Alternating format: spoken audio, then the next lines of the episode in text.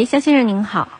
哎，你好，参谋长，你好。哎，你好，你好，你好。哎，很麻烦问一下，我是个那个奥迪 A 六，呃，现在跑了大约是那个四万公里，呃，以前的正常保养，每次大约就是五到七万五中间保养一回。但是到了那个 4S 店呢，他也是经常推荐一些项目，哎，你这个这个建议你换了，那个建议你做了。现在就是说，有时候呃，这个东西啊，说明书咱都那个保养手册咱都看不了了，那个东西啊，就是建议您建议干这，建议您做那，所以我就想请您这请您给给指导一下，到底像那个四万公里下边再做，要要换什么，还是要做什么？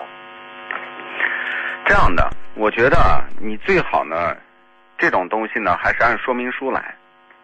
说明书呢，它对于这个各种零部件的更换周期呢，它有个清晰的说明。比如说，机油呃，这个变速箱油什么时候更换，火花塞什么时候更换，哎，这些东西呢，它是它是要要按说明书走嘛。比如说正时皮带多长时间更换。第二种呢，就是根据你车辆的实际工况来看，比如说换机油，有的人说五千公里换，有的人说一万公里换，还有的机油品牌说一万五千公里换。那这个呢，我们要根据使用的机油情况和在城市还是在高速多，咱们要根据这个工况来选择这个更换的时间。那么对于四 S 店的推销呢，它推销呢，如果是有道理的，那咱们就听；如果是没有道理，咱们就可以拒绝。你比如说要加机油添加剂，那什么叫机油添加剂？机油里面就有各种添加剂，为什么还要再加添加剂？等等，就是这些东西呢，不能说简单的说一定要采纳，或者说。那一就是一一定不采纳，这个是根据情况来看的啊。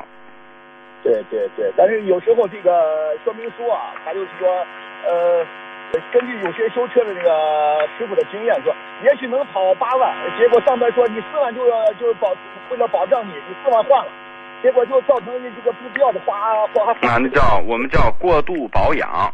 对对对。这个就是按说明书来，就是说明书上的建议。啊，那就按说明书来，一般。按说明书啊。对。好的，好的，好，谢谢，谢谢，我就这样，肯定要您辛苦啊。哎，没事儿，感谢参与，再见，拜拜。